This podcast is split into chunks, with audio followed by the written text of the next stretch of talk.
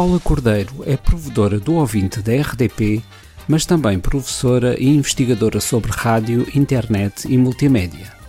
Conversamos no estúdio 4 da RDP sobre o modelo de rádio da Estrada Viva.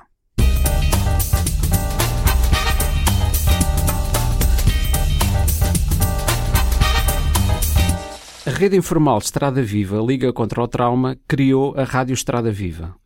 Não é uma rádio FM, eh, talvez não seja uma web rádio, parece antes de mais ser um podcast que pode ser partilhado como playlist no SoundCloud. No entanto, apesar de ter pouco a ver com as rádios, rádios clássicas, parte do seu conteúdo passa também em três rádios do FM, no Alentejo, o Rádio Clube de Lamego e a RDS Rádio, que abrange Lisboa e Setúbal. Paula Cordeiro, ajude-nos a perceber que fenómeno é este que começa no podcast e volta para o FM. É uma espécie de percurso ao contrário daquilo que uh, estávamos a assistir há uns anos. É exatamente, e é essa a, a grande tendência. Os podcasts começaram cedo demais. Uh, o termo foi inventado em, em 2004, se não estou em erro, e, e o conceito demorou, demorou muito tempo a, digamos que a descolar. Uh, porque não havia o hábito de, de, de, escutar os conteúdos radiofónicos aos bocadinhos, não é? Quando nos fosse conveniente. Durante anos, portanto, durante praticamente toda a vida da, da maior parte de, das pessoas, com exceção dos, dos mais jovens, naturalmente, a rádio era em direto, a rádio era imediata e, portanto, a possibilidade de ouvir a rádio a posteriori um, foi algo que demorou a ser interiorizado pelos indivíduos acresce que uh, para estar uh, sentado ao computador a ouvir um conteúdo de rádio, um, também esse fenómeno também não era propriamente cativante.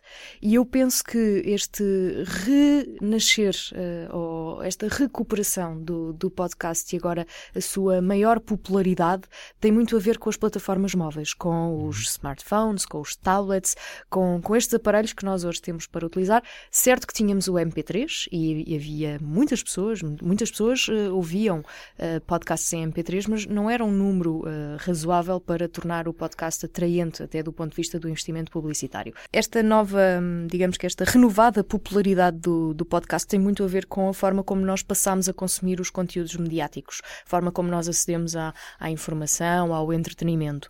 E por isso este percurso ao contrário, como está, como está a dizer, porque esta, este conceito, que nem é exatamente uma rádio, não é? Um conceito de, de conteúdos que têm um tema uh, começam na internet, são disponibilizados em podcasts e posteriormente as rádios tradicionais, por assim dizer, interessam-se por esse conteúdo e querem disponibilizá-lo na sua antena para os seus ouvintes. Acho que é, acho que é um fenómeno uh, interessante. Um, não há uh, muitos podcasts a fazerem esse percurso. Muitos vivem exclusivamente na internet e têm muitos uh, seguidores. e também há o fenómeno contrário, que é programas de rádio que são fenómenos em termos de podcast uhum. ao nível nacional e internacional. Eu, eu vi quando começámos a transmitir algumas peças da Estrada Viva, no, no FM que, é como disse, não há muitos podcasts a transmitir no FM. Porquê? Seria, não seria natural que algumas temáticas fossem interessantes para serem transmitidas, não digo numa rádio nacional, mas em rádios regionais? O porquê não sei, uh, não sei, mas uh, talvez, talvez tenha a ver com uma, uma conceptualização da rádio numa lógica mais tradicional, de, da produção dos conteúdos ser feita pelos profissionais que, que lá estão e de não haver necessariamente uma abertura para aquilo que vem de fora, ou seja, de se pensar a rádio em função dos profissionais que nós temos e dos conteúdos que estão por aí disponíveis na internet e que até podem ser aproveitados para a rádio. E aí não falo só de podcasts, há inclusivamente youtubers a fazerem, a produzirem conteúdo para o YouTube. É conteúdo visual, sim, mas que se o estivermos a ouvir apenas, continua a fazer sentido. Uhum. Portanto, com pequeníssimas adaptações em alguns, eh, em alguns textos, um, esses, esses vídeos podem inclusivamente ser adaptados e transmitidos na rádio. Um, é algo que não está a ser feito, a razão não sei, não sou diretora de programas, uhum. não, mas é uma, uma pergunta muito pertinente e eu vou perguntar por aí para descobrir. Ok, uma, um, uma rádio como a, como a Estrada Viva teria, teria vantagem em operar como web rádio, ou seja, transmitindo continuamente na internet, ou, ou sendo uma rádio temática, deverá manter-se como um podcast que passa algumas peças no FM? Qual, qual, na sua perspectiva, seria a melhor forma de evoluir? Para transmitir 24 sobre 24 horas, teria de transmitir muita música ou muitos conteúdos, porque são muitas horas de emissão e mesmo que fizesse 12 mais 12 e portanto as, as 12 noturnas eh, fossem repetição das outras, das outras 12, que faria sentido por causa de fusos horários diferentes, um, ainda assim são muitas horas, é muito conteúdo. E conteúdo apenas de palavra um, nem sempre funciona, umas vezes funciona muito bem, outras nem por isso. Depende muito do target. E aqui estamos a falar de um conteúdo muito específico. Uhum. Fazer 12 horas de emissão em torno desta temática, pergunto eu, faz sentido? É porque eu não sei, porque não é uma temática que me esteja, que me esteja tão próxima quanto isso. Sou condutora, uh, ando na estrada, tento praticar a melhor condução possível mais segura e pensando em mim e nos que, que estão à minha volta, mas isso não chega para eu poder dizer-lhe se claro. 12 horas uhum. diárias deste conteúdo são execuíveis uh, ou não. Intercalando com música, sim, uh, é, é execuível, mas não sei se será um formato uh, atraente para um grupo muito alargado de pessoas. Eu penso que esta lógica de conteúdos específicos uhum. num formato podcast e que depois podem ser distribuídos para rádios em FM é capaz de ser mais seguro e de crescer mais rapidamente do que uma web rádio per si. Ok.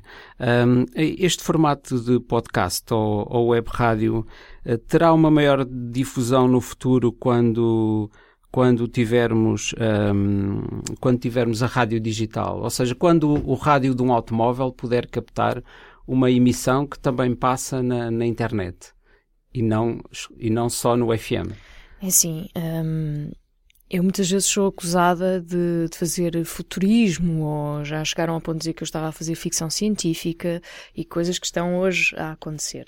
Eu acredito que hum, os, os autorrádios e a sua evolução vai nesse sentido e as marcas de automóveis estão a apostar nesse sentido, os autorrádios vão cada vez mais fazer uma integração direta com os smartphones.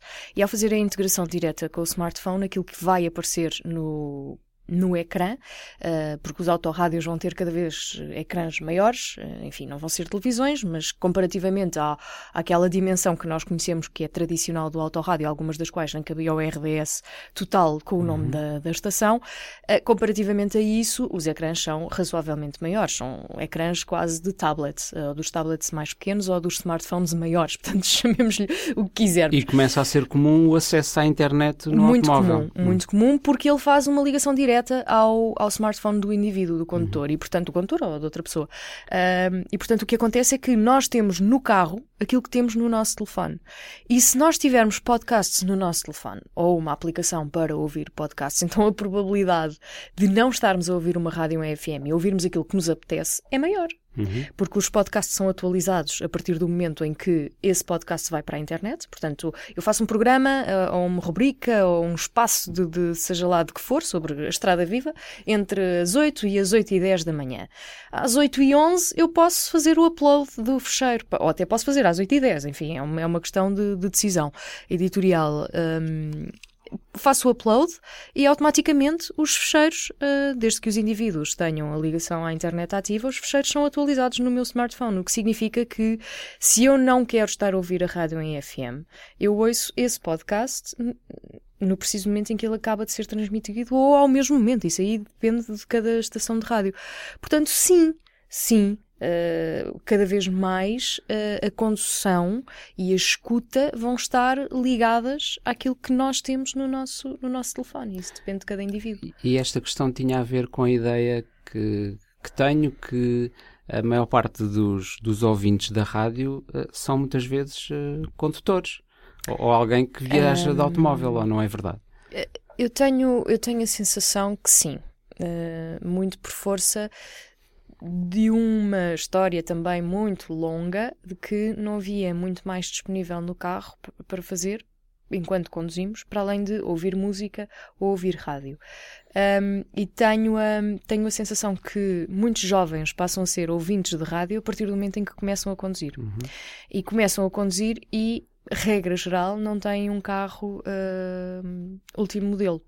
Têm carros em segunda mão que ainda não têm estes autorrádios uh, modernos com integração com integração do, dos conteúdos do, do, smartphone no autorrádio e, portanto, acabam por estar um, limitados, embora esta seja uma péssima escolha de palavra, uhum. mas acabam por ter apenas a rádio ou uh, CDs para, para poderem ouvir, ou eventualmente, nem em alguns casos, uma ligação USB para ligarem o seu smartphone. Então.